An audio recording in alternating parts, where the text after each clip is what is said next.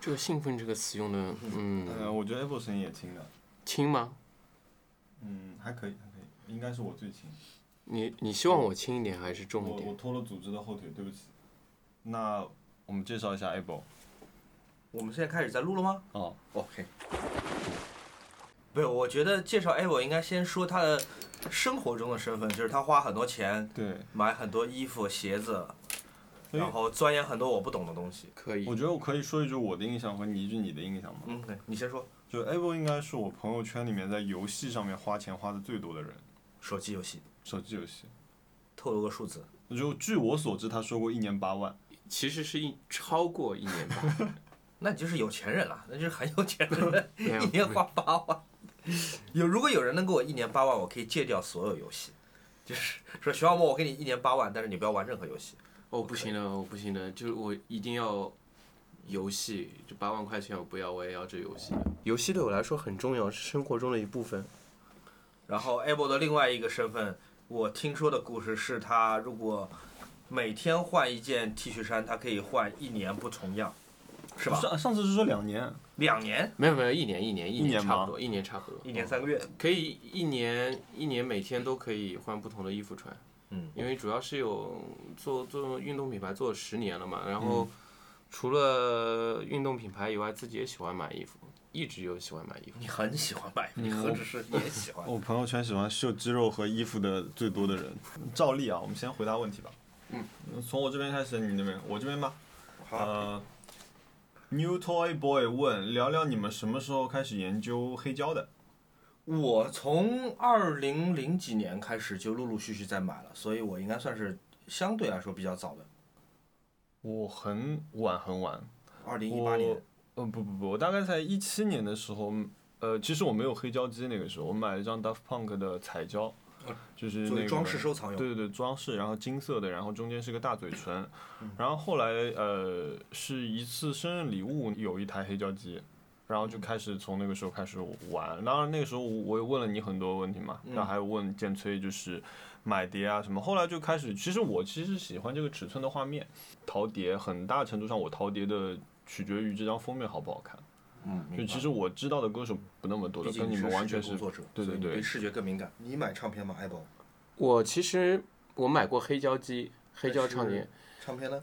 唱片是我不知道大家你们之前有没有聊过，因为上海有个地方叫大自鸣钟，哦，那好早以前，十年前以前的。对，那个时候因为好奇买过一些，但我家里那个时候我家里没有黑胶纯粹唱碟只是好玩。对，然后呃，我买黑胶唱碟机纯粹是有一年去日本，然后呃，藤原浩那时候开了个店叫 The Pool，嗯。嗯然后他那边有卖那个黑胶唱碟，有一个 logo，然后一看价格还比较便宜，就感觉是买潮流品、生活用品、用品好像反正一千多块钱，嗯，然后就把那个机器买了，然后买的话他会送一张藤原浩推荐的黑胶唱就是唱片，嗯，那唯一用付诸于使用的也就是这样一件事情，但我自己不会去主动去买，因为其实我这个人没有神的耳朵，而且家里的环境是觉得就有随便什么放音乐都可以。听，歌用什么用的多啊？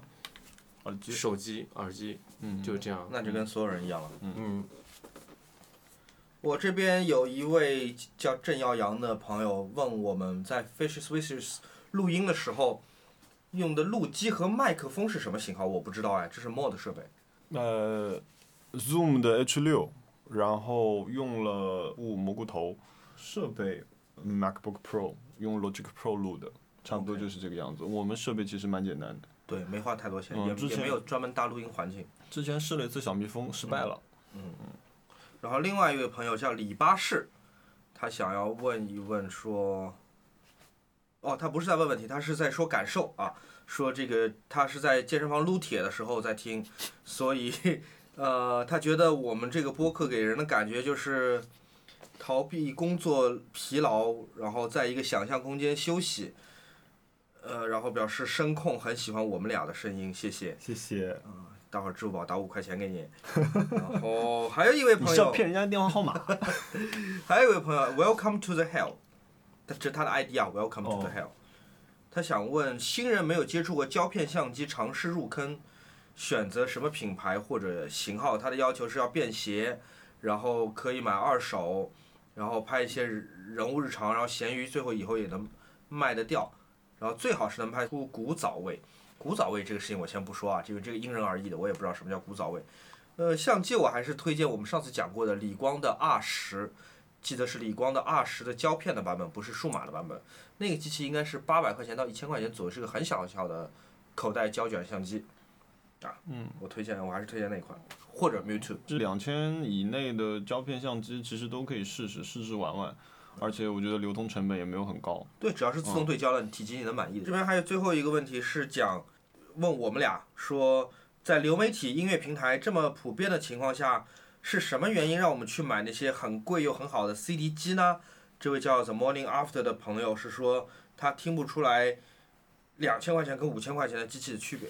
呃，很多人，大部分人，我觉得这世界上大部分人都听不出两千块钱跟五千块钱的机器。嗯我们买 CD 可能也不见得真的是为了说它音质更好，嗯很难感知出来的，确实，特别是在你很嘈杂的时候，你感知不出来的，这纯粹只是为了对我来说只是满足收藏欲，嗯，然后或者说我更迷恋机械运转的这种这种形式对啊，，就是当玩具。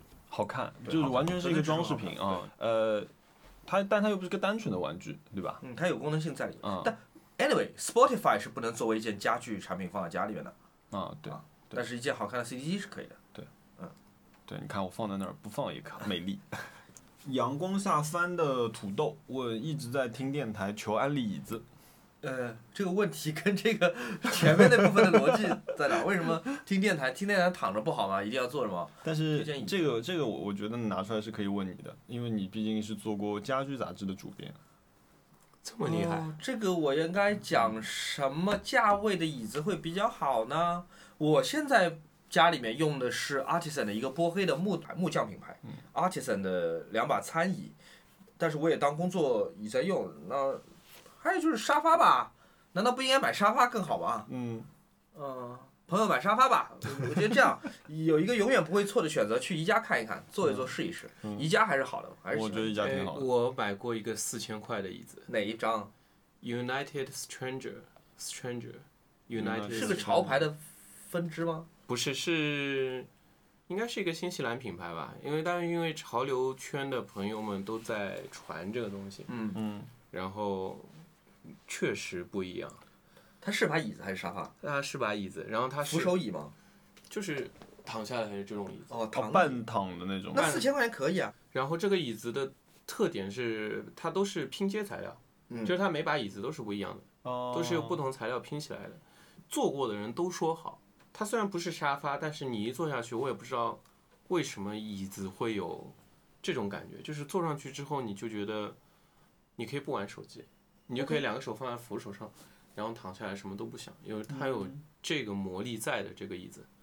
哦，有点种草，回头把图片发给我们看看。对，我待会儿发给你们看。好的。我那我推荐个工作椅。哦哦，我推荐我现在坐的这个那个 Herman Miller 的 Aeron。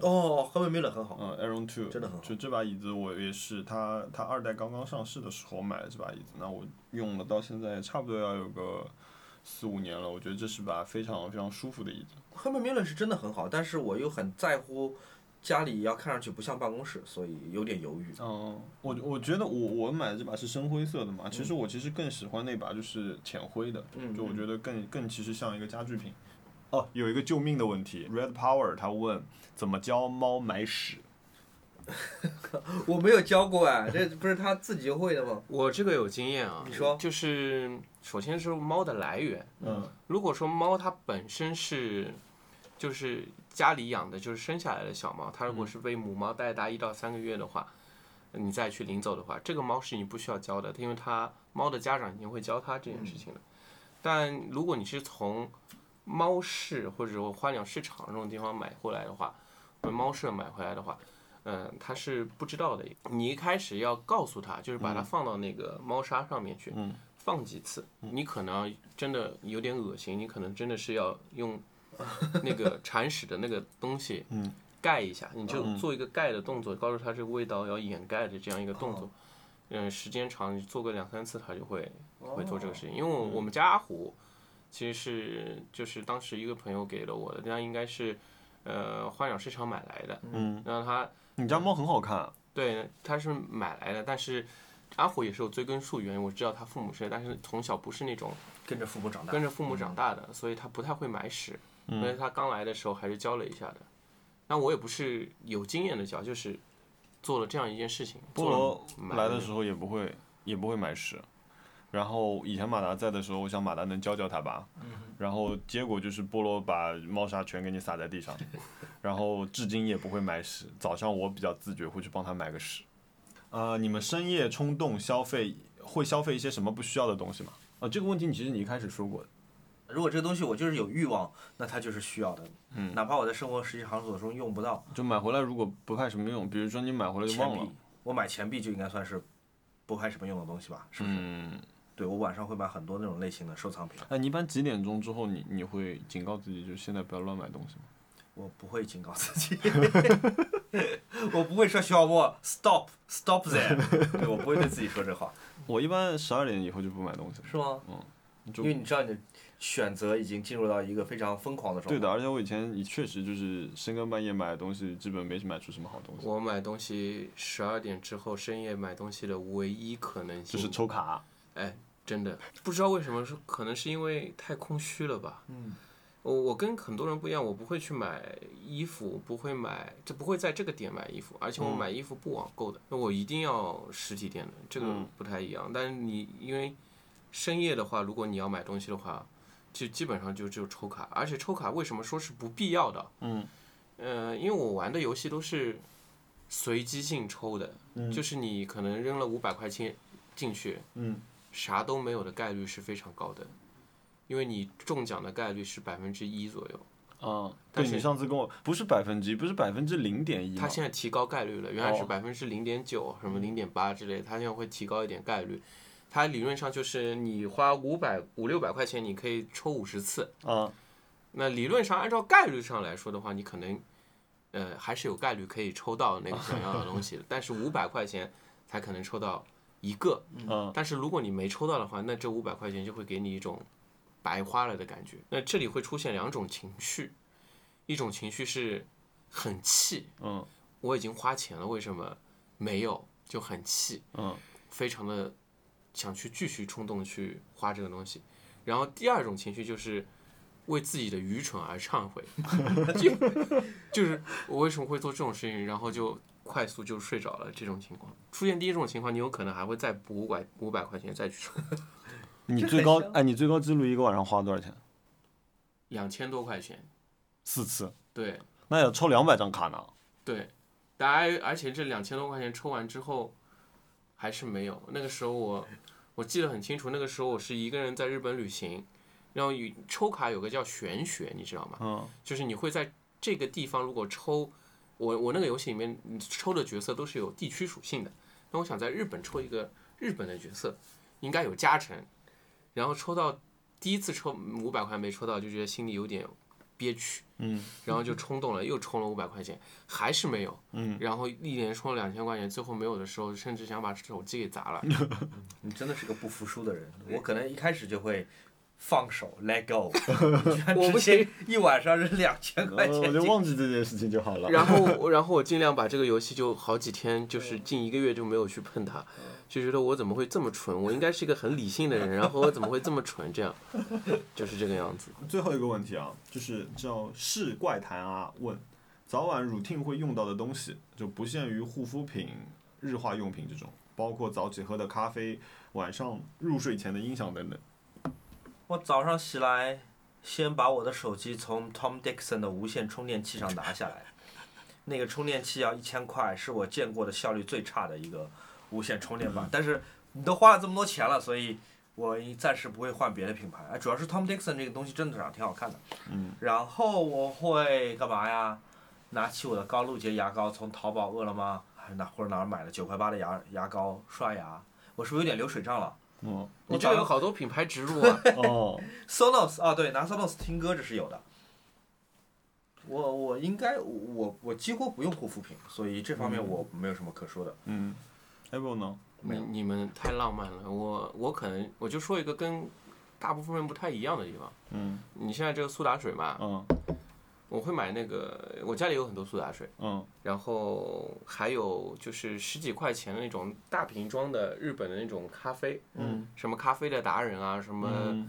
微糖的制服啊，这种咖啡会先倒大概三分之一杯。嗯。我我当时在日本买了一些，就是 Beams Japan 买的那种小杯子，它就是专门感觉很古朴味的那种。嗯，然后先放三分之一的这个咖啡，然后再用气泡水冲这个咖啡。你还分比例的，对我都随手的，你看谁精致？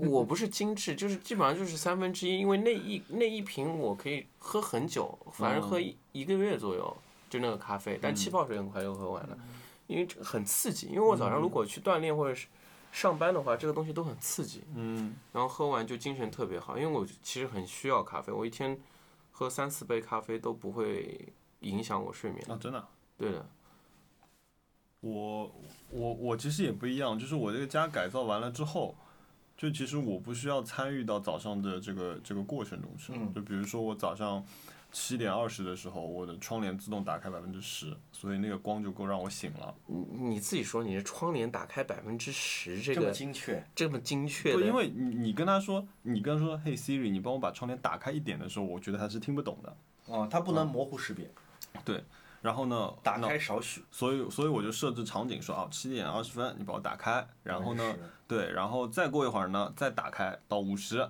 然后这个时候呢，那个就什么 HomePod 的音乐可以响了，然后我就起床了，你你通过什么来编这个程？就是设置时间，设定场景，哦，嗯，然后比如说晚上我到家了，哦，还有就是早上，比如说那你现在身后这个窗帘嘛，嗯，就是它是八点半的时候准时会打开，里面都是衣服嘛，然后九点的时候自己关上。你这个人倒是有意思，你把人工智能用于给你开开关衣柜的门。对就我也不用管它，就是我拿完衣服我就走了，就是我不需要自己在想今天这个东西关了没有啊，那个放好没有这种事情我不想。然后晚上哎，对啊，晚上睡觉也是的，九点半之后那个床底下的氛围灯会开，嗯，然后窗帘会关到还剩一条缝，然后还是透个气嘛。然后晚上睡觉我就躺在床上跟他说：“嘿 Siri，我要睡觉。”啪就关了，不错，听上去很高科技，就还蛮舒服的。有点像我们小时候看什么比尔盖茨的什么全智能家的这种感觉。我跟你说，像这种我自己是不会做的，我最好希望请一个人帮我把这件事情都搞定。对，嗯，其实不麻烦，其实真的不麻烦。你你待会儿可以花半个小时讲讲怎么个不麻烦了。我，觉得我相信我一定是超过我的这个智慧能力的。我可以请你吃两顿饭，帮我在家里搞定这个事情。你就告诉我花哪些钱买哪些东西。对，差不多可以。可以，给你们量量单子。嗯好，那接下来我们应该许愿了吧？哎，难道不应该先说说我们最近买的？哦，最近买了什么？对，Able，你来吧。最近买了什么？嗯，我们把这个最近划到两个星期吧，因为我们这一期节目涵盖两个星期。好的，两个星期，啊，你这两个星期买了什么？你肯定买很多东西。我两个星期真没买什么东西。我买了一个 LV 的棒球夹克，哦，嗯，这真的不是买了什么东西呢，哦，就是花钱。多少钱吧？我们先问庸俗的问题，多少钱？多少钱？得一万多块钱吧。哦，哎，这官网上也没有，因为是秀款。我每次看上的一些衣服都是比较少见的，要么就是价格特别夸张的。哎，那我想问啊，就是你这两个星期里面，除了这件夹克以外，你买到家里的东西，包括生活用品都没有了？猫粮、猫罐头算不算？不算，哦，算吧，我也算了。对，猫粮、猫罐头这个是有的，因为要给我们家猫换不同口味的罐头。呃，游戏充值点卡也不算吧，这个是算 routine 的，就经常会做的事情。每反正每周都会买的啊。哦，还买了那个星巴克的那个豆子，它有一个现在叫什么酒精的有酒的味道一个豆子，嗯，非常的好喝，嗯，就只有在他们的那个工坊才有的。也有酒精味的。它就喝下来像是用酒泡出来的冷萃。哦，对那那就离你们办公室很近的那个店。对，然后如果要在两个星期上下的话啊，还买了个冰箱。办公室里面小伙伴集资买了个冰箱，很巧，我 team 的就是包括我在内，因为我自己其实动手能力不是特别强，嗯，但我 team 的另外两个男生和一个女生，他们都会做一些咖啡啊，做一些家里冲泡，甚至还会放点小酒，嗯，那我们正好都可以放在那个冰箱里面。但是因为我做不来，所以我就负责买豆子。对我买了豆子之后，他们可以冲好之后放到那个冰箱里面。嗯，但那个豆子，我建议你们真的是可以去值得一喝的。但是它有酒精吗？但它没有酒精，而且它是带甜味，但它没有糖。哦，好，我去试试。对于像我这种不想摄入糖分，嗯，又想喝咖啡，又想吃到甜味的人来说，非常的完美。但那个咖啡作为一杯冷萃来说还挺贵的，如果你单买它那个，呃，一杯咖啡的话是七十八块钱一杯，还蛮贵的。一杯一天喝四杯，没有，我就喝了一杯，接下去就是买豆子自己弄了。那我也没那么夸张其他呢没了。有花什么冤枉钱吗？呃，还真没有，花完觉得后悔的没有。呃，没有，完全没有，挺爽的。说实话，因为花钱让我觉得很舒服。这不就是我们典型听众吗？我们吸引的就是你这样的听众。那那我问你一个问题啊，你你最近觉得自己花了冤枉钱的一笔钱是什么？最近啊，嗯，就我如果不限制你两个星期，你一下就想到我靠这笔钱花了，我太亏了，呃，怪兽充电，是什么东西啊？那个充电宝啊，移动充电宝，哦，这个这个是因为我嗯我最近不知道有点迷糊，嗯，然后那个充电宝我拿着嘛，我以为我把那个充电宝掉了，然后但实际上那个怪兽充电那个充电宝没有掉，嗯，然后放在包里面带回来了，嗯，但因为我已经以为我这个掉了，然后我就直接把那个充电宝给买下来，啊，我能明白，虽然没多少钱，但是很不爽。九十九块钱我还记得特别牢，因为九十九块钱其实也又不能抽，抽十下吧，哦 对，就感觉就挺冤枉的，挺冤枉的。如果你在日本的话，是九十九块钱够你抽卡抽个五分钟的，对，抽一会儿了，真的是，真的抽一段时间了，真是。没有，我帮他抽过一次？就哒哒哒哒哒哒就没了。啊，真的？啊，哦，我如果待会儿这个这个手机能够给你们体验一下啊，抽抽到五星的话，我请你们吃一个礼拜饭哦，真的啊，啊，那可见这个概率有多低，就拿这么重的吃了。我这周我先说我花的冤枉钱吧。嗯我去深圳出了趟差，嗯然后因为好久没出去玩了，呃，虽然出差也不能完完全算玩，但是还是挺兴奋的。嗯。然后我就订了洲际酒店华侨城的那一家，它是一个亲子度假酒店，挺贵的。然后它里面有个海盗船，有巨大的，至少我在订订酒店的时候看到酒店的网站上，它显示有个环形的一个游泳池，当中有个海盗岛，嗯，还有各种游乐设施。我觉得好，贵点就贵点吧，一千一千三还是一千四一晚上吧，订了四天，然后我到了深圳，暴雨下了四天，然后暴雨下了四天，那就泳池什么都玩不了吧？室内泳池因为疫情关闭了，只有室外泳池可以玩。那就淋着雨去嘛。不行，那个它不开放。哦，然后因为深圳这两天的暴雨，我那个房间又有股霉味儿，所以总的来说是有一点不如那个全季的体验，但是又比谁都贵。呃，而且为了我迁就那个酒店，我住在一个算是比较远的一个位置吧，嗯，很多朋友都见不到，很多好玩的地方都没有去，有一点苦涩，这是一个冤枉钱。哎，你你上一次的冤枉钱也是酒店，对，你看酒店其实今年已经挺惨的，但是他对我还是不太友好，唉，苦涩。哦，但是在这个酒店当中有有一点点让我觉得还算是挺开心的，就是我今天退房的时候，嗯，在电梯里有一个女孩问我说：“请问你是那个博主熊小莫吗？”我说：“对啊，是啊，是我。”我强忍的那种快乐，对吧？冷静下来。对，她说：“哦，我关注你很久了。”我说：“啊，那谢谢你。”然后 立刻发微信通知了所有人，就说：“哈哈，Guess what？我可是在深圳被人认出来的哦。”我没有我没收到，我没收到。对这算是这个酒店带给我的一丝小小的欢乐。然后我上个礼拜，这两个礼拜买了挺多价格挺高的东西了。我给 Ryan 送了一个五二零的礼物。嗯，哎，我的天，我为什么会被这种消费主义的节日给骗到？但啊 anyway，五二零，他那天狂吐槽我，他说你怎么还在讲这个节日？你讲那么多遍了，你到底干什么？然后自己五二零买东西了。他们两个哦，他们两个我看他们微博就一个嘛不想过这个节日哦，其实什么节日都不想过，嗯，然后前一条就发了送给他的礼物，就很奇怪，你知道吗？不不不，就是精神上还是反消费主义的，你的肉体上有时候控制不住嘛。但那个花瓶我真的很喜欢，那个花瓶非常非常喜欢。它是那个法国很重要的一个当代的工业设计师 Jean Marie Masson 的设计的，呃，它是意大利的玻璃品牌叫 Glass Italia 和 Jean Marc Marceau 一起合作的一个产品，所以它不太像 Glass Italia 之前的作品。Glass Italia 也是个很当代的一个意大利的牌子，它主要擅长用那种彩色的、有渐变色的、有特殊的玻璃来制造器物，甚至是家具和椅子。嗯。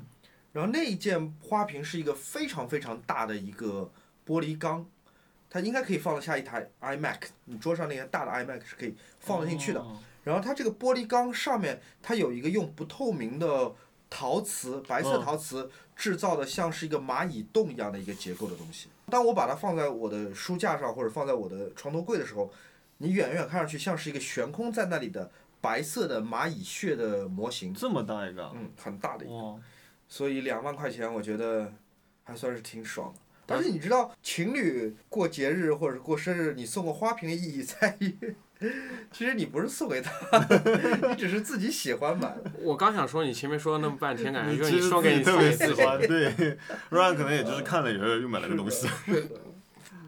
然后 Ryan 又补送了我一个生日礼物，但这次是我指定的。你想想，哎，多好嗯，！Ryan 说那个你的生日礼物，呃，反正就是你好像觉得你不是特别满意，我补送一个东西给你吧。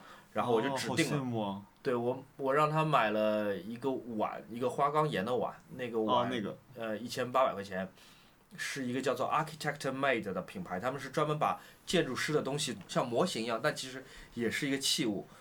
那个碗是一整块花岗岩雕出来的，然后它一年号称限量三百套，但我对限量这件事情不是那么感冒了。我们现在把那个碗用作浩浩和小熊猫的猫粮碗，所以 也挺好的。如果你看，就是大家看不到莫的表情，他前面那个表情就是嗯那个样子，你知道吗？就嗯，嗯嗯，挺好的，你想没有，今天回来他在车子上面跟我说了，这个碗是给小熊猫用的。和浩浩、浩浩和小熊猫一起用，嗯，就很奇怪，就是就是我的生日礼物是吧？情人送给他生日礼物，嗯爱人送给他生日礼物，他给猫猫去用，挺好的啊，猫猫也是我们家庭的一份子嘛，就是哎，刚刚 Ryan 不是发了一张父子合影吗？嗯，都是给孩子买的。哦，好了。那么我本周的主要消费就是深圳游这一个很痛苦的酒店，但不真的不能怪周记，真的是天气不好。哇，每周消费好高哦。对，消消费超高。然后以及这两个家居产品。我才是这个节目的反消费主义博主。但我不是消费主义啊，我不觉得我这是消费主义啊，就是我买了美的东西，而且我不会说我要更新换代，说这个花瓶会出花瓶四、花瓶五，我不会换。哦，所以我不觉得这个是消费主义，就是我买了一个我很喜欢而且会永久拥有的东西，所以那但是你如果你们找一个礼拜录的话，我就不会有那件夹克的出现了，所以就不会有一种先入为主这个人很很浪费的就你那种们都已经过。四位数了。嗯，我本周我本周买了三本杂志，啊，嗯，一本 The Garment 就餐饮的，就是拍食物的一本本杂杂志吗？具体不是很清楚啊，但是那本我常常会买。然后有一本叫 FFF Zine，就是我觉得封面挺好玩的，我买了一本看看。哦，然后还有就是那个 Pleasure Garden 的第六集是讲日本的，然后我买了。另外，另外我买了两个东西，一个是有一个瑞典牌子叫那个 L A Brookit，类似于 Esop，其实包装也有点像。然后，呃，我正好洗发水沐浴露用完了，然后我就换。然后我有个习惯就是要换换一套。洗澡那边放的两个瓶子里是长得一样的。嗯，很强迫症。这次试了一个味道，我还蛮喜欢的，啊叫那个 Dark Vanilla，还蛮好闻的。哦。就我其实也是因为这个名字买的，然后我又因为一个就是东西的名字买了另一件东西，就我刚刚跟你说，我又买了瓶香水。你作为一个直男，挺特别的，不得不说，不是就是常规中国直男的不就就审美。就很久没买香水了。就是我不认识任何一个中国直男会因为说哦 Dark Vanilla，对，好我要买奇怪。它，有就点怪。我第一反应就是 Dark Vanilla，这个东西我会买吗？我不会。我作为一个同性恋，我也不会买。暗黑的香草味。对，如果我是直男的话，如果有个香水叫 Harley Davidson，哦，我说不定想买 Dark Vanilla。为什么我买哈利 Maybe Davidson？not 不是 Dark Vanilla 看起来那个味道好闻的，待会儿你试试。对这个味道是充满诱惑性的。哦，你买的时候你没有闻到味道，你只是因为这个名字买的。就是我看了一下大概的，就是黑的香味道的方向，那种就是有点药味的那种。嗯，嗯，这个我买的还蛮喜欢的。不然后我还买了一瓶香水，但那瓶香水没到。那瓶香水叫 Free Trapper，然后就是也不知道是自由的陷阱呢，还是说免费的陷阱。就我觉得这名字还蛮好玩的，我就买了。你现在就是想跌入什么？自由的陷阱，对啊，这挺好的呀，你可开始满脸堆笑，然后马上就想进去了，什么样的自由的陷阱？今年对你还真的是特别变化大的一年，你可以就是自由的，纵情的对纵情的购买自由的陷阱或者免费的陷阱，或者对啊，你看那边还有两只音箱没装起来呢。嗯，嗯，对，这这两个是音哦，这是音箱啊，这两只对 BO 的音箱。你看着这两个没装起来的音箱，跟我们说你是最反消费主义的人，对啊，就是放了很长时间了。至少我买的每个东西我都在先用一下吧。哪怕抽卡了我也爽了，不管抽没抽到都是爽了。就我很我很理性的在想，他要不要把它放在哪里？好，其他我没有没有消费了。最近有看什么东西吗？没有，我最近特别忙啊，，我要打开我的笔记本儿。我最近特别忙，然后因为我在做那个 EVA，哎，这能说吧？这是不是保密？哦，不对，等到这个节目播出来的时候已经不保密了。我最近在做呃一支视频，是关于呃《新世纪福音战士》的一个视频。嗯，因为我的一个很重要的客户 OPPO，他们跟新世纪福音战士合作了一款手机，而这个手机我看得很兴奋的，因为它不是那种简简单单，哎，这边没有拿钱啊，朋友们，这边没有拿钱，先那个声明一下，不是广告，就它那个合作很很很深度，它不是简简单单印个花或者说印个 logo 印个出号机上去，嗯，所以就让我挺感兴趣的这个视频，而且就是跟我想讨论的，比如我们小时候看的那些流行文化的东西，所以我就接了这么一个活。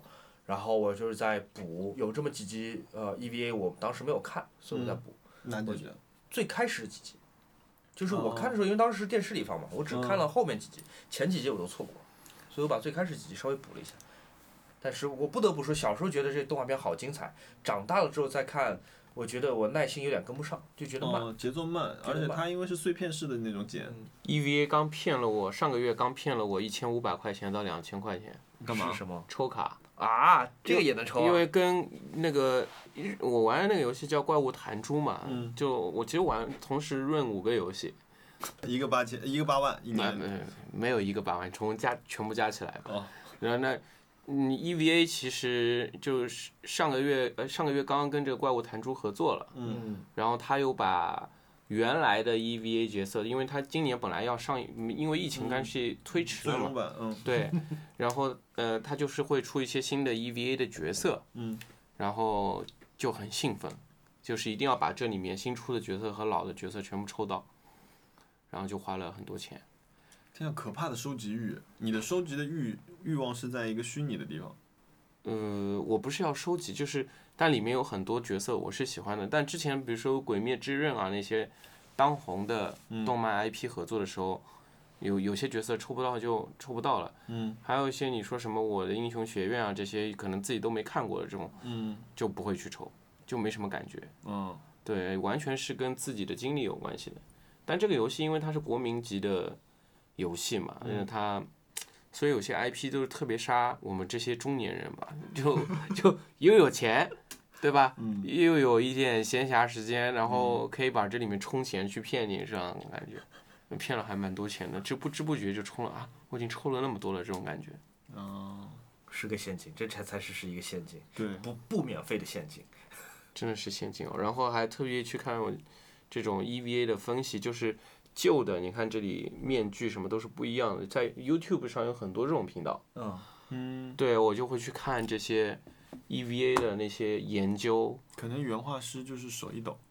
啊，没有没有，他是故意的，哦。他真的是为什么前后是不一样的？因为原来的老的 EVA 的设定和现在的 EVA 设定是不一样的，嗯。就是你稍微有过，如果你 EVA 的铁粉啊，嗯。他原来的女主角叫物流阿斯卡，就是其中那个红红头发的橘红的，哦她叫物流，他的姓叫物流。嗯，但后面后面就是新的版本里面，他的名字就变了。嗯，这原因就是他的身世变了。哦，我以为是翻译的问题呢。对，就新的剧场版的时候，他的姓就变了，这是他的身世问题。嗯可以理解为平行宇宙的两个不同的角色。但是对于一些以前就喜欢看 EVA 的人，在看这些设定改变的时候，会觉得挺有意思的。会吗？对，你看我就不，想看了，因为有两件事情让我就是不再认真的追下去，只是说你出来了，我就等线上有了看一看这个样子。就是第一件事情就是他把机甲改了。他把机体的腰的部分加粗了，然后更多的就是呃盔嗯金属覆盖，我我不喜欢。他为了让它显得更像是男性化的一个机甲，对不对？符合传统的机甲审美。我不知道，就原来的那种野性和妖气没有了，然后那为了卖钱呗，因为模型很好出，对，但原原来的其实因为原来的腰非常非常细，很细。啊，对对我我还是喜欢原来的那种那种风格。第二件事情就是一直在做平行宇宙，其实。安安野秀明之前讲过，就是他特别希望能把 EV 做的像那个高达一样，就是能够这样不断的延续、不断的延续、不断的延续。但是高达是讲了一个非常非常长的故事线，但这两部作品其实我都喜欢，我觉得没有孰优孰劣这一点来讲。但是我觉得 EV 应该就是一个非常精彩的短片，它就结束了，它把这段故事讲完就结束了。然后就成为一个特别就怎么说难以企及的一个这样一个里程碑放在那里，但是呢，他就不断的让它重启，加一点这个，加一点那个，加一个角色，这这个事情我我不知道，我可能是属于另外一种就是原著粉，就是我特别讨厌。呃，好像安野秀明挺挺惹粉丝不高兴的，就是嗯在安野秀明好像他们在做 EVA 剧场不是不是剧场版 TV 版的，最后还什么经常收到粉丝那种死亡警告，然后 Ganex 他们的事务所他们那个那个 studio 嗯。门口还被人泼那个红油漆，写什么死亡什么的，嗯。就是他们是受到很多的那种威吓的，嗯。所以安野秀明后面好像在做新的那个番的时候，他甚至有点像报复粉丝的那种嗯。心态，我猜的啊，我觉得。这个我再分享一个从游戏层面说，嗯。就是日本粉丝是怎么反应的。嗯呃，因为我玩那个游戏好像三周年的时候，他把一个重磅的角色更新的，它里面一个叫兽神话，嗯就是把原来的老角老角色变得更厉害的一个企划，嗯全部给了 EVA，然后受到了所有粉丝的唾弃嗯和辱骂。嗯嗯因为有很多人就觉得你你作为一个原创游戏，你把宝贵的机会给了一个 A EVA，嗯然后今年就 EVA 在合作的时候，他就没有在一个重要节点上做了这个事情，只是加了点噱头。嗯，大家互相买点 IP，嗯对对，加了互相买点 IP，但是你能看得出他是制作是有诚意的，你可以感觉出做这个游戏的人嗯是喜欢 EVA 的，嗯他把这个东西做得很完整。嗯但是你会发现，从我们看游戏看，呃，火爆程度是看它的氪金量，嗯就是你花钱投在这上面会，就是苹果会有个排行榜嘛。嗯。这个 EVA 它尽管出了很多很多角色，嗯，应该是如果说总数的话是《鬼灭之刃》的三倍，真的啊，对，就是在这次合作里面，但是总的氪金量是远远不如《鬼灭之刃》的。嗯，而且因为鬼灭最近比较火吧，对，但是《鬼灭之刃》给的这个游戏加入了很多的新的用户，嗯。因为看《鬼灭鬼灭之刃》进来的人，呃，就会去玩这个游戏，而且这个游戏做的很好，就是把《鬼灭之刃》里面的角色的特性，嗯嗯，展现的非常好。不像有些游戏，因为《鬼灭之刃》合作也做了，但是角色特性展现的不太好，嗯，然后被粉丝狂骂。我看到那个怪兽充电宝 哎，我刚刚为什么聊到这个？因为我在讲，OPPO 我们最近在看什么片子。嗯，所以你觉得它那个设备的设计的好的点在什么地方？我觉得他很聪明，因为我看过 EVA 做的很差劲的合作款，索尼跟他合作的一个 Walkman，哦他只是把初号机一个抽象化的一个配色是吧？不是配色的问题，是他把初号机的一个剪影印在了机器背面，这就算完了。那我觉得这个是很糟糕的一个设计。嗯，那你只是印个花儿。好歹改个配色吧。对 OPPO 为什么我觉得这个好？OPPO 你知道，它是一个出货量很大的一个公司，就是它的每一台手机销量都数百万台以上的。然后这台 EVA 它只做一万台，一万台意思说，这这一万台手机全卖掉也不够 EVA 合作的这个费用，因为哦 EVA 的这个版权合作费用应该是非常非常贵的，就它一万台只是做着玩儿。那一万台做着玩儿的话，那照理说你应该使用尽可能降低成本的方法去生产它，他们没有，他们我就讲一个点吧，他们是基于一个他们已经出的型号叫做 Ace Two 来做的 EVA 的这个合作。嗯他们为了跟 EVA 合作显得是更有内容，他们把这个壳这个手机的背后的机背嗯做了两条就是腰线出来，也就是说，他们为这一万台手机重新做了一个开模，只是为了很微妙的去象征 EVA 出号机里面的它的那个身体的那个腰线，只是两条棱，非常非常微妙。他们上面没有用颜色去做强调，没有用线条去做强调。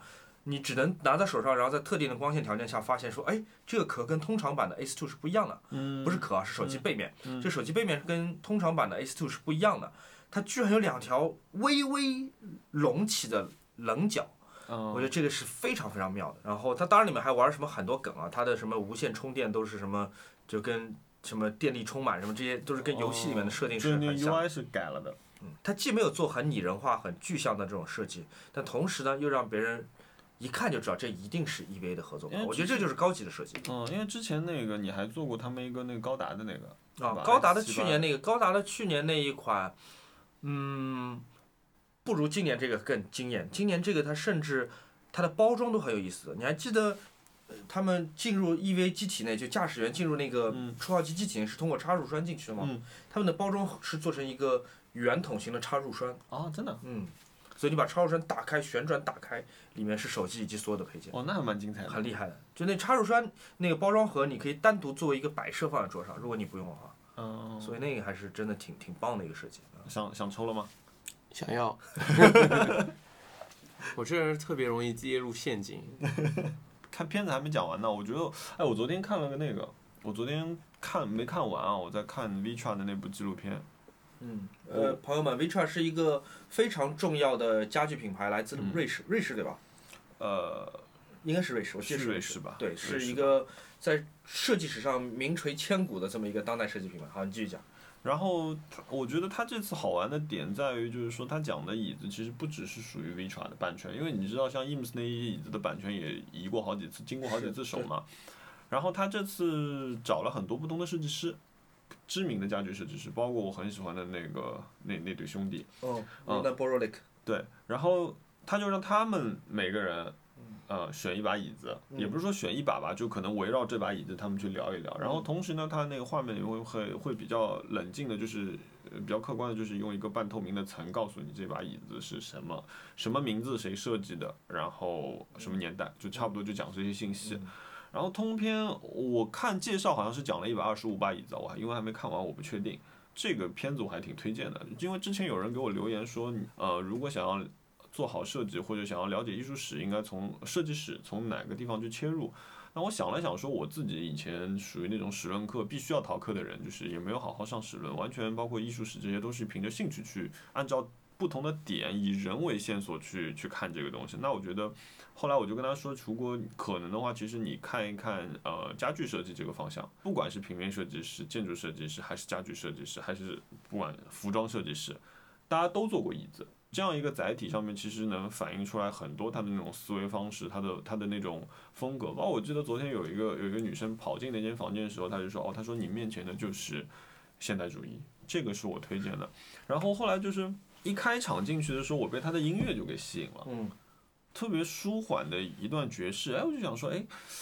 嗯，一开始的画面是几个工作人员，然后推着那个车，然后小心翼翼的把那些椅子护送到那间很大的房间里面去。嗯完了之后呢，就这样有一段爵士慢慢缓缓缓缓跟着，然后我就想说，哦，那么空白一段音乐，我就拿了那个呃软件去搜了一下，这是哪一段音乐。嗯后来我发觉，哦，这是一个确实是一个一个爵士乐团，那个三重奏的，就是贝斯、钢琴加那个那个鼓。那个乐团它叫颤动的月亮 （Tethered Moon），然后它是是钢琴手菊地雅章、贝斯 Gary Peacock。和鼓手 Paul Motian，他除了爵士以外，他还玩比如各种呃电子，他其实他有各种各样的专辑。然后这段配乐有趣的点在于，整部片子用他一张完整的专辑去配，嗯。然后这张专辑的灵感来自普西尼的《塔斯卡》，嗯嗯，哦嗯，挺好挺好。就是我片子没看完，我先把碟听完了 他在哪个平台播的？还是，YouTube，哦，因为也是昨天晚上朋友发给我的，所以我就去看这个东西了。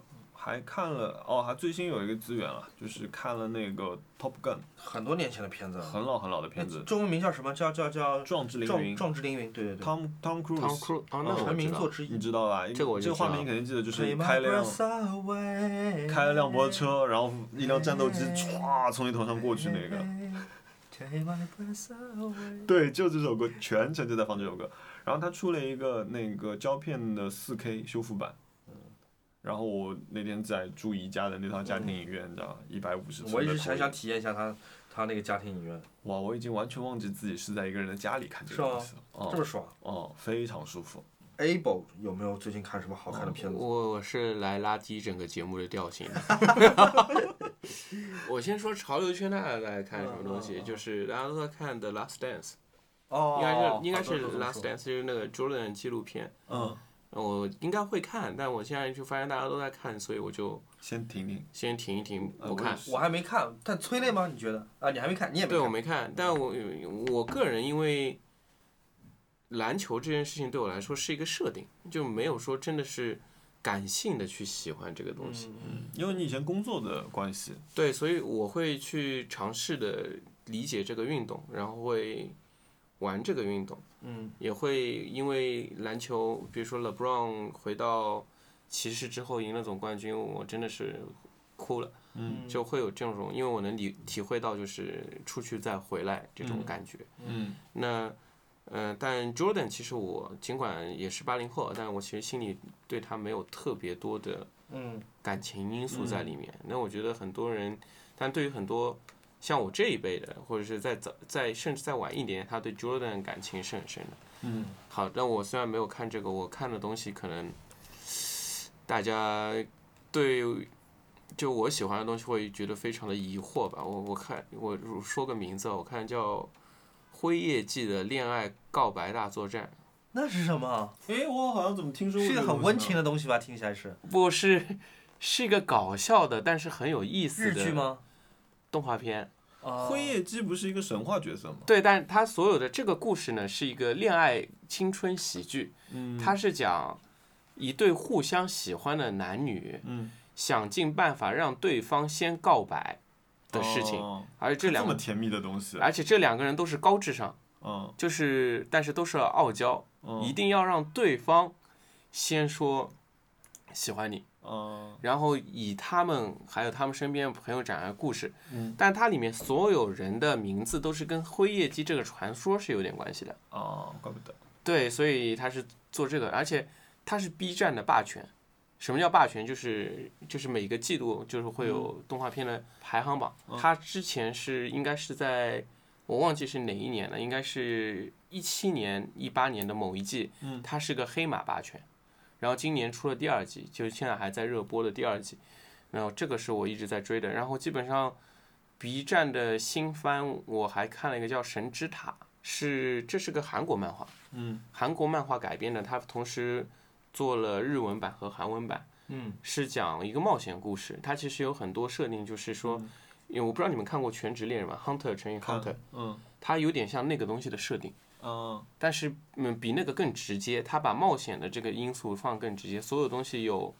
不是说你实力强就可以赢，它里面有一点智斗的东西在内内容在里面的。嗯呃另外有一个还有一个我看了叫《巴南别闹了》，好多好奇怪的名字。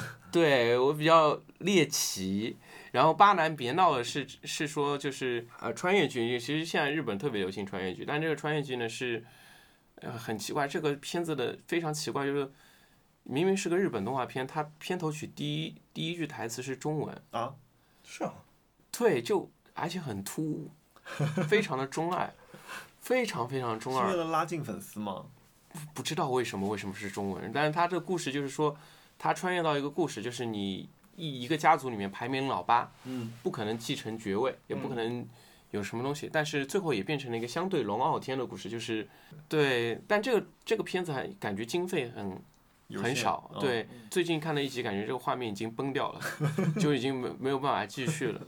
好，后面还有一个穿越剧是，大家也会觉得我这个人很奇怪啊，我说出来，叫转生成恶女的消灭什么什么破灭的 flag，非常长的一个名字，嗯它也是个穿越剧，是指女主角穿越到一个游戏里面了。那那个游戏里面，他穿越成不是穿越成女主角，他穿越成这个里面的一个配角。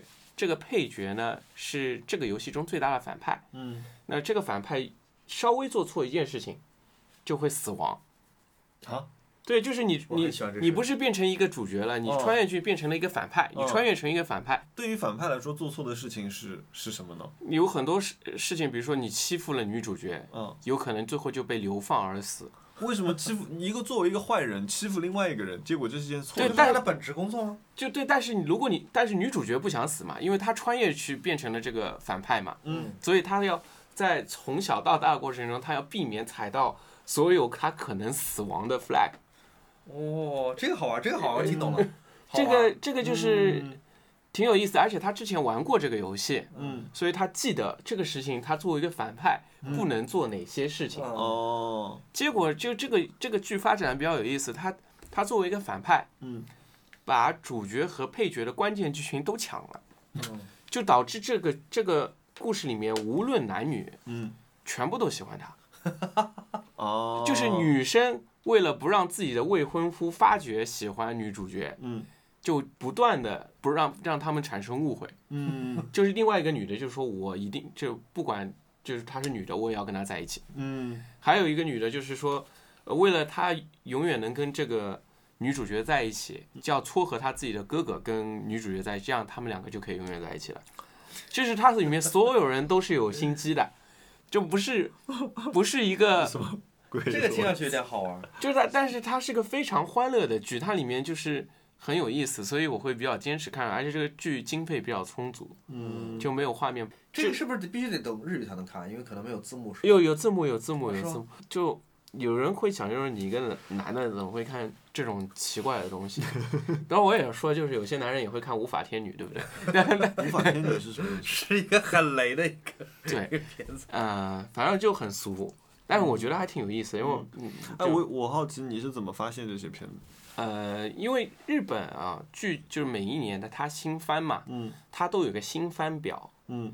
就是它有我们分几类，一种叫呃漫改番，嗯。它就是有漫画有原著的，嗯它会有一类，一个叫原创番，嗯。就是今年的原创番有来听我的声波吧，就就是跟 Organics 做的有一些一些东西，嗯。呃，原创番，还有一个叫续作番，分成这三大类，就是如果按照剧情来分的话，就是分这三大类。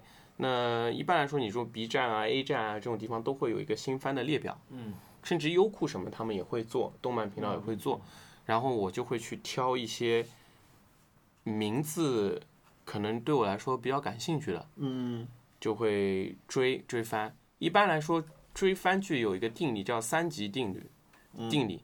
如果三级这个东西就是评价啊都扶不上墙的话，那基本上就可以弃了。嗯但如果第三集，所以很多动画片嘛，它一般都会在第三集会出现一个反转。嗯，我不知道你们看过动画片吗？叫《魔法少女小圆》。哎，感觉我就是小的时候看过。不是不是魔卡少女樱，哦，叫魔卡少女小圆。完全没有听说过。没看过。你你觉得这个是一个什么样的片子？是一个就一个魔法少女去打怪兽的故事，对不对？嗯但他在第三集的时候出现怪物把那个学姐的头直接咬到咬掉，出现如此残暴的画面，我的天哪！小朋友看了会哭吧？哦，就是肯定是恐怖，有点恐怖很恐，而且他这个片子是很深奥的，嗯他探讨了一些社会问题，嗯什么校园霸凌啊、歧视啊，嗯，很多事情，就是我就喜欢看《一拳超人》，简单粗暴。对，是一，但一拳超人也反映社会问题嘛，因为因为一拳超人它主角其实本质上并不是奇遇嘛，嗯他更多是怪人或者其他的 S 级英雄或者之类的。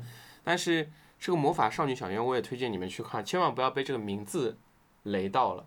但你看进去之后，你会非常喜欢这个 IP，嗯因为他说了一个轮回的故事，而且是它它比较大，真的是友情的极致是什么样子的。嗯。还有亲情、爱情到底是怎么样子的？它是以一个并不完全是一个小孩的视角来看这件事情的，所以他第三集的时候，为了让大家认识到嗯。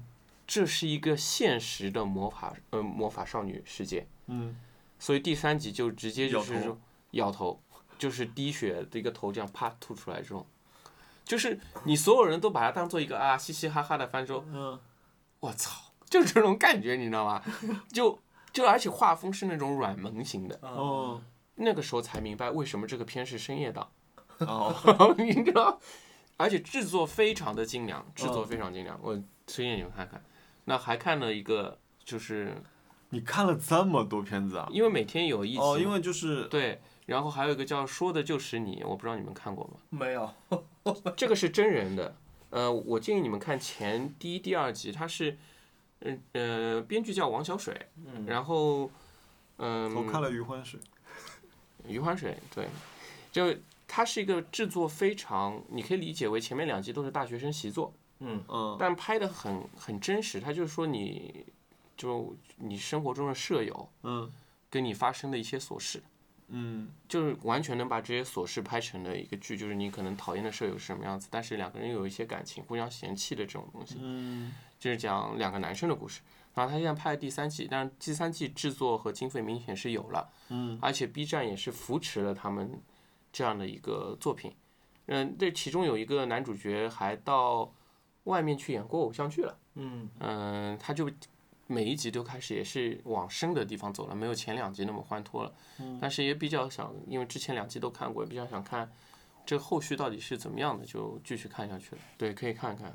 好的，其实还看了很多。我觉得把你请来真的真好。这是第一你这无论，在这个消费层级、消费品类还是文化消费的这个特征上面，都是一个完全我们未知的世界。这是第一次熊主播插不进话。对我完全不知道在哪里可以讲一句什么，觉得对，我还看过一个叫不思议电台的，你们看过吗？没有，听都没就听过。就可能你们看的东西都是有名的，或者是说，呃，已经有成就。他我相信他肯定有一定的社会意义和现实意义在那边，可以说是前人非常多的经验在里面。我的习惯就是喜欢看那些比较稚嫩的东西，就可能说。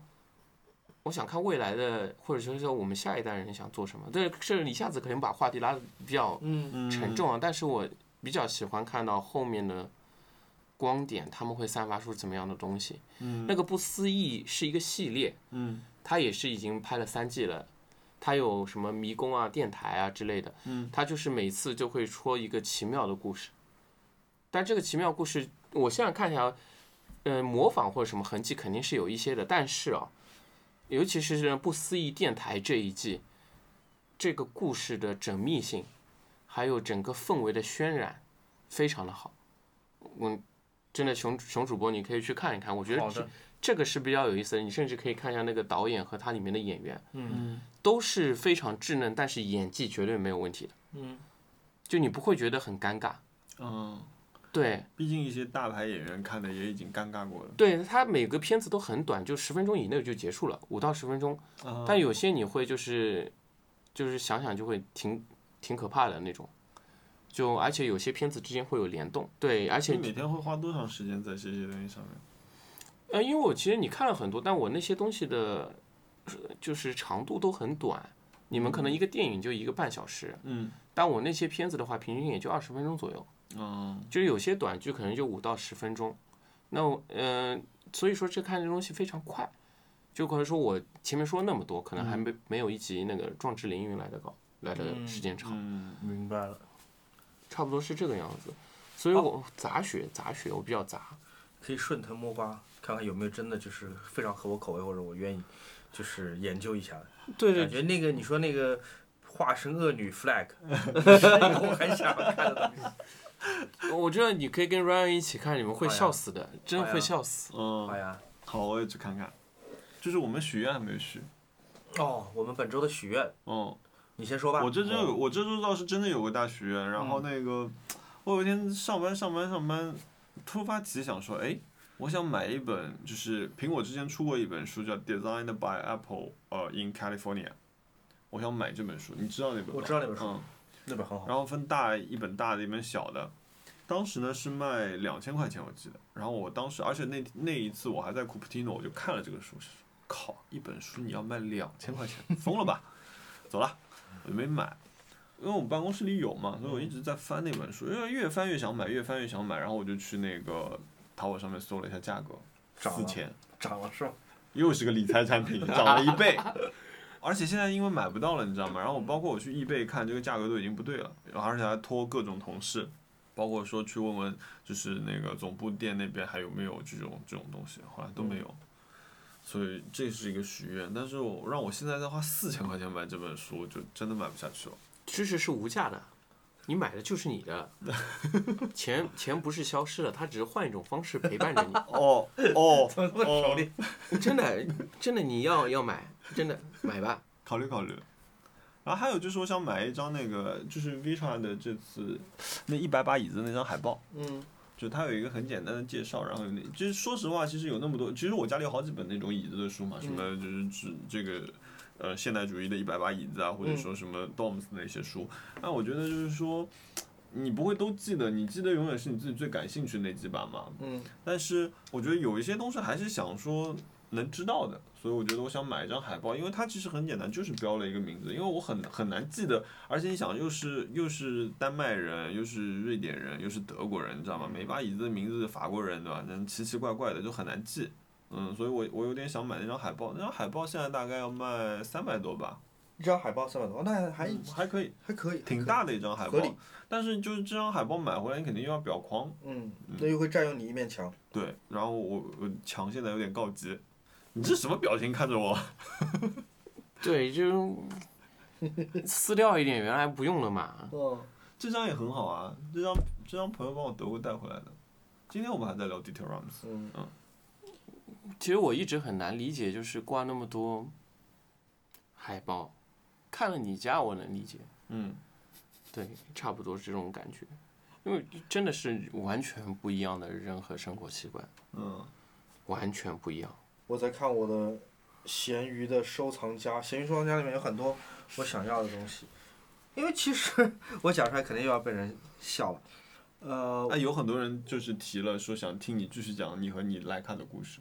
这回头我我正好那跟秦思波录了一档节目，待会儿回头可以看另外那档节目啊，嗯在这边先做一下广告。莱卡我今天先不讲，我从小有一个很隐秘的爱好，很多人并不知道，就是我其实我收藏纸币，就很多人收藏钱币是收藏硬币，对不对？嗯我收藏纸币，而且我收藏纸币，呃，很垂直，这是我初一、初二的时候就就限制下来的一个收藏的品类，就是民国时期，就一九一一年到一九四九年，对吧？民国时期四家银行，中国银行、交通银行、中央银行和农民银行嗯发行的纸币，我只收收藏这一特定时期的特定银行发行的纸币。嗯然后这个爱好已经持续了多少年了？从书呢，好像很久了，但最近一直没有没有活动，只是这两天好像又开始跃跃欲试了。然后我在收藏夹里面收藏了闲鱼卖家贴的一套东西，哎，很想要。它是哪一年的？我来看一眼啊。哎，去哪儿了？不会卖掉了吧？咦天咦，哪！就差那么一会会儿啊，不会吧？但那条我本来也买不起，所以，嗯，我刚忘记讲了，我我还是有还有一把椅子是我一直想买的，嗯，就是也在我收藏夹里很长时间，六千多万，七千块钱那，可以，你买得起啊。你一个月的那个 budget 就可以买得起。不行，要一个半月了。没有，我想我想买，就是你知道，嗯，Good Frame 之前出过一把椅子叫 The End，、嗯就是跟那个 Toilet Paper 合作的嗯，那个坟墓，然后我、嗯我我其实特别想买那把。你买得起啊？这你真的买得起？不，并且为此我找过各种，就是你知道发泡水泥材料，自己尝试着做过一些。那把我可能想说，如果今年做好哪个自己还挺挺觉得满意的项目，可能会买。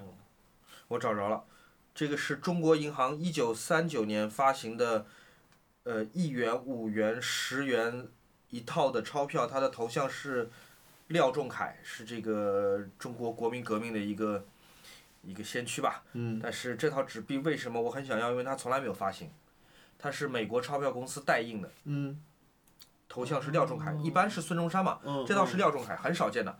然后这套是样币，样币就是说它的钞票的编号是零零零零零零，三张都是，样币哦因为它从来没有流通过，从来没有真正发行过，所以没有流通版。但是有点贵，这三张样币就是廖仲恺一元、五元、十元，在闲鱼上是要卖八万八千八百八十八，哇，所以就好贵啊！远远超过了这个我目前的冲动消费的天花板。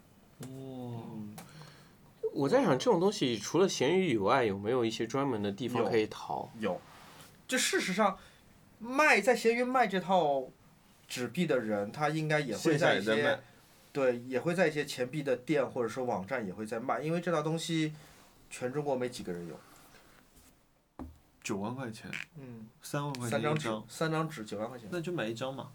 那不行，你要买买一套啊！你你有的一元的、五元和十元你没有，不行，对吧？虽然五元跟十元长得还挺像的，那就买十元的嘛，这样感觉赚的多一点。我就一直在想这套，唉。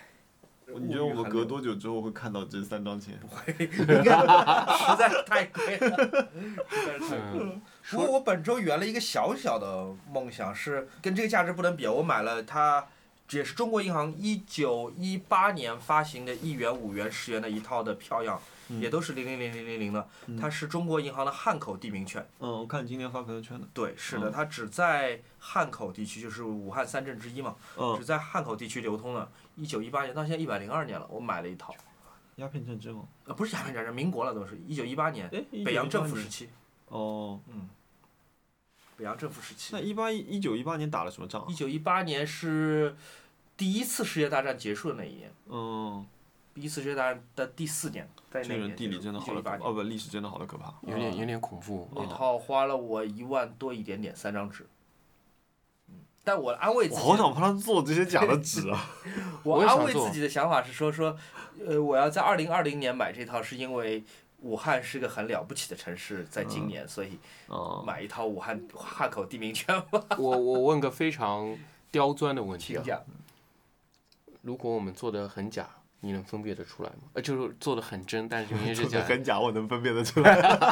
做的很真，我做到假的，你分辨得可以出来，？我对于民国纸币的这个熟悉程度，呃，有一段时间我是可以靠闻味道就可以闻得出来是哪个银行的，好可怕哦！嗯，小就是问是哪四家银行之中的一家。真的吗？是因为为什么？就大家摸的幽默不一样。对，有点玄学的成分，但是我可以的，而且我是做过那个盲测实验的，这个是我初中的时候，我亲戚蒙住我的眼睛，我当场蒙给他看，全家人震惊，因为没有一个错的。这是什么样的家庭啊？哦，就我们家亲戚不会做这种事情，顶多问你 对考试考几分。啊，然后开始删了。哎呀，你看看你，看你哥。对，嗯，好的吧？你呢？我的愿望很真实啊，就抽到，不是抽。我现在待会儿，我现在手机没电了，就我给你充，我给你充，来，给。嗯，然后我就说我的愿望啊，嗯我的愿望是跟我自己突破有关系吧，因为我现在住的地方嗯已经住十年了，基本上没有什么改变。嗯那我现在想换一个新的生活空间，嗯那不一定是买房子，也有可能是租个房子，嗯然后换一个地点，重新布置，就包括你莫你前面说的这种椅子，每天早上的这啊样一个流程状态流程，嗯包括呃就我那个四千块的椅子，嗯包括就是可能购置一些新的家具，嗯，包括我家里那么多球鞋，我选一部分出去。哎你有几双球鞋？刚想几双？他可是百足无功。三四百双吧，没有具体数过，而且我的球鞋基本上都是穿过的。你想想看，你想你卖掉四双鞋就是一把椅子，四双鞋就是一把椅子。哇，那我可以买多少椅子啊？我我不卖球鞋，就是哦我我基本上球鞋都是很多大部分都是限量版，嗯就是但我不是喜欢，只是因为觉得我做这个行业不想被别人看不起，所以我必须得有，哦嗯所以是这种心态。啊，但我真正喜欢的可能就那么几双，嗯就我你会看到我穿来穿去就那么几双，嗯但基本上就这点。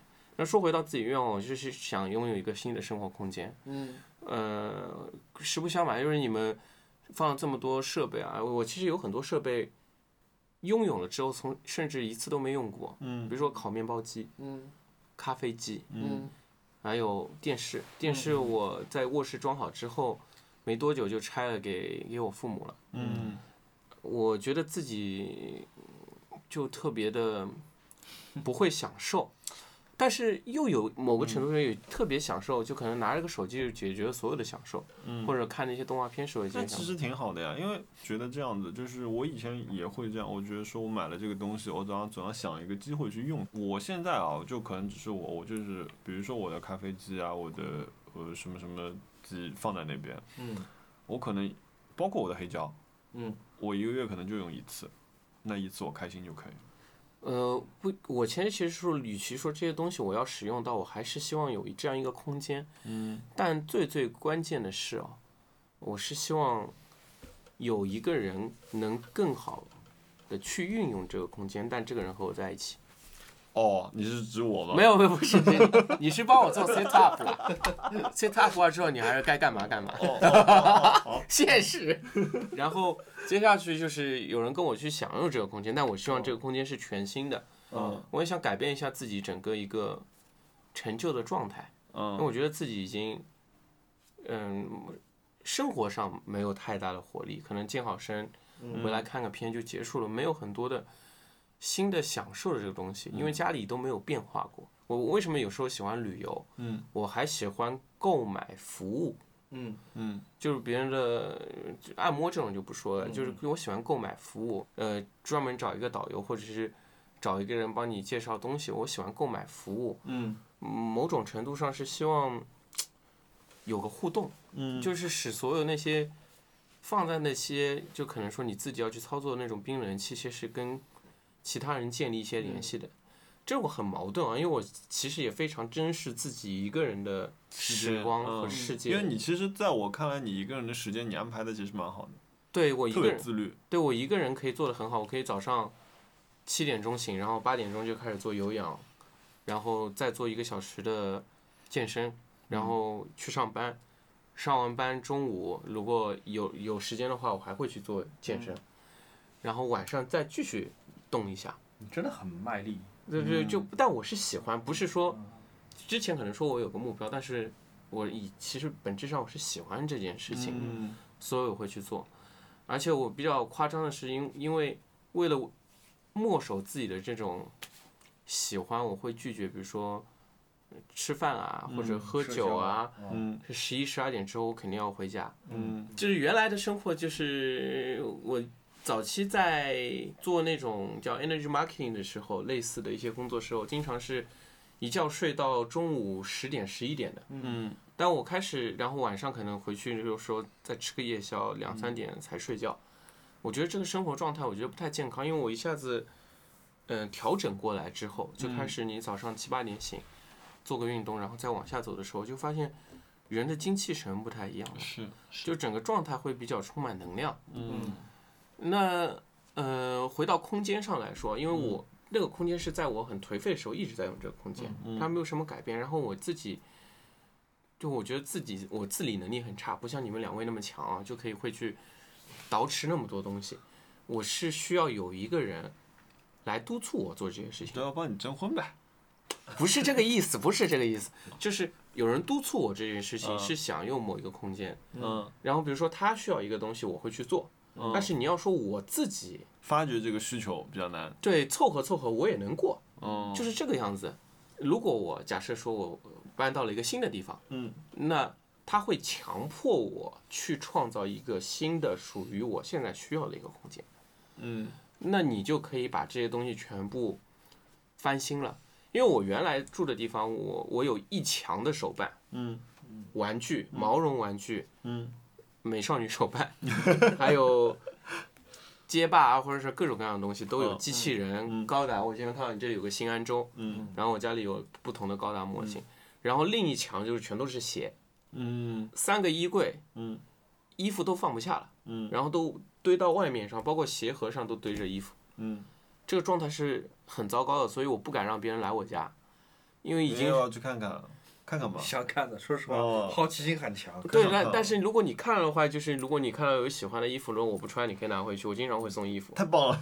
但我经常我现每次。我每次准备的就是说想去送衣服的时候，因为就发现好像把这些衣服再拿出来也非常的懒，最好是有人过去拿。我真的我真的有一些真的吗所以你其实，比如说你对于自身的身材管理啊，就是精神状态那些东西，你可以做到非常自律。但是呢，就是比如说在家居生活这一块东西，你可能就是说有一点得过且过，我可以这样讲。非常得过且过，而且非常的无所谓。嗯你要说你厨房厨房弄得非常好，但是自己都没开过炉灶，嗯都是别人来烧的。我我是这样的，就是有起伏的。比如说我今天可能醒过来就就是看这个窗台不爽，我就要开始想办法收拾了，然后可能就是可这个一下子就是舒服了之后可以延缓一阵子，然后隔一阵子过来看，比如说我现在看那个飘窗上面我非常不爽，那这个周末我要搞定它，就我我差不多是这个样子的。我完全不会不爽的。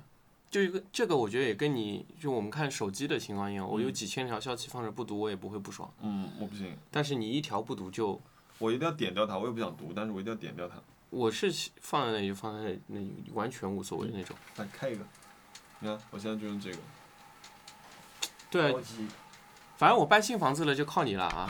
你告诉我买什么，我买了，然后帮我然后怎么样，请你请你一个礼拜饭 呃，其实我原来也不是喜欢智能家居的人，但是我觉得要看你怎么去用这个东西。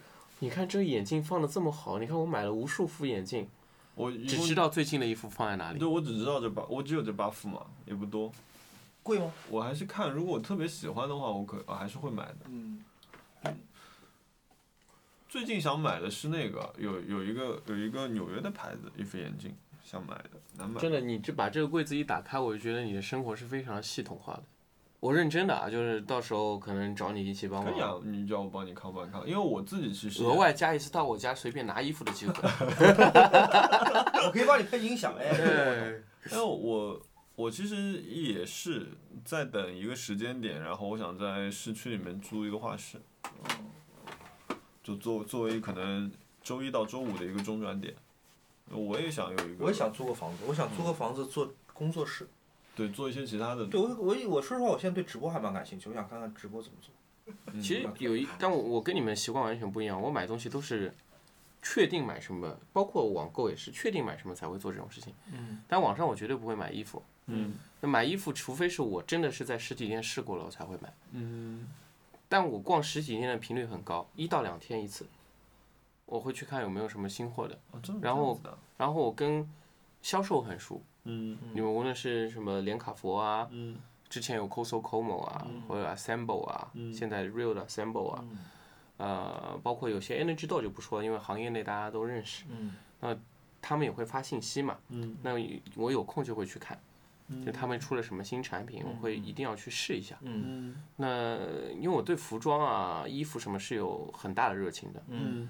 就甚至有一种就觉得这个东西是能代表自己身份的一个，嗯，构构成你。对它构成的。所以就大家都知道我穿衣风格大概是什么样的嘛，但我有时候也会就很 random 的一些变化，嗯。但喜欢就是真的是喜欢。嗯。我不知道跟你们说过，就是那个 Sakai 的一件 slogan T 叫 We Are the People 嘛，嗯。就是 Taxi Driver 里面嗯。主角别的一个胸章，一模一样的字体，一模一样的 slogan。嗯因为我记住这个事情，所以我买了 We Are the People 这件 T。嗯。那正好也是有其他的媒体朋友在跟我聊到，就是美国宪法第一句话是 We the People 这种话，嗯然后我觉得这这句话就显得特别的帅气，嗯。所以我就买了嗯。这件 T 的两种版本，第一个是有侧拉链的，嗯。第二种就是没有侧拉链，单纯的一件白 T 加嗯就是红色的 slogan。那我看到有很多小朋友因为 Sakai 跟 Nike 做 collaboration 之后，也去买 Sakai 的东西，他们未必知道这句 We Are the People 后面的话的含义，或者来自 Taxi Driver 这种东西。那其实我是比较愿意看到他们去穿这个品牌，但是如果说他们花时间再去研究一下这句话的话，那我觉得你会把这件衣服本身。因为买来也挺贵的，一千多块钱一件 T 已经很贵了。当然我，我是肯定是打折去买的。但但是如果你已经花钱去买这个事情的话，你去了解一下它后面的故事，嗯那其实会让你更觉得这一千多块钱没白花。好的，哇，你今天带了块金表哎！